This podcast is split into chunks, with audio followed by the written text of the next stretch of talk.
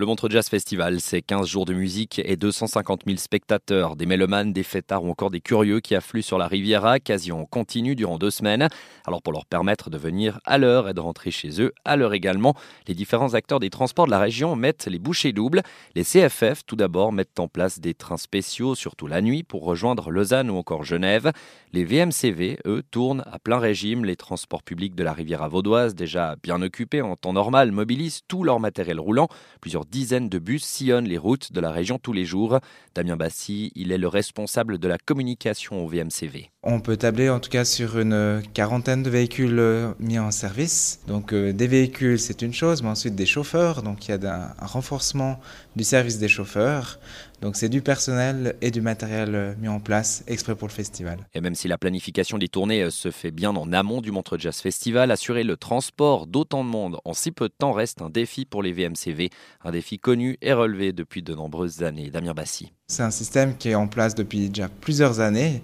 Donc euh, on a un système qui roule, hein, qui fonctionne.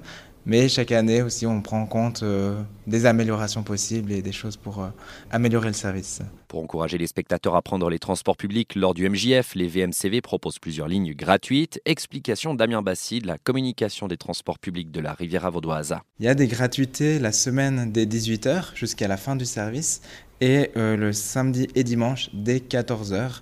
Donc dès ces heures-là, les voyageurs peuvent prendre le bus gratuitement sur les lignes 201 et 204. Et pour le retour également jusqu'au dernier bus de la nuit, c'est compris. Mais si vous ne pouvez pas faire autrement que prendre votre voiture, sachez que là aussi tout un dispositif est mis en place.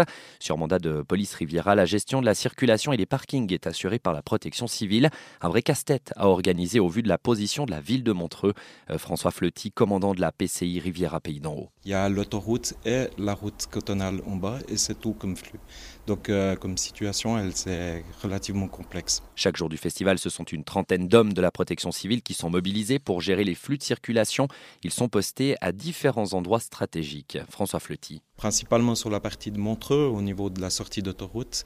On va gérer tout le flux qui arrive jusqu'au centre-ville de Montreux, mais on gère également les deux zones de parking, une qui se trouve entre la Tour de Paix et Montreux, et la zone qui se trouve entre Villeneuve et Montreux pour tout le flux qui vient depuis le Valais. Si tout est mis en œuvre pour que les festivaliers arrivent puis repartent de Montreux sans perdre trop de temps, un imprévu pourrait venir compliquer les choses.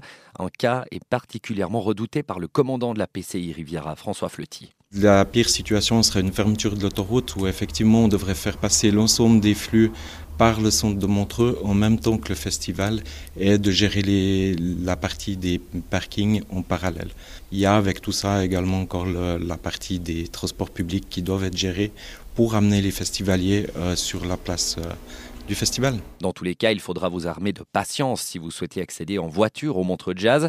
Suivez la signalisation routière spécialement mise en place et les consignes de la protection civile.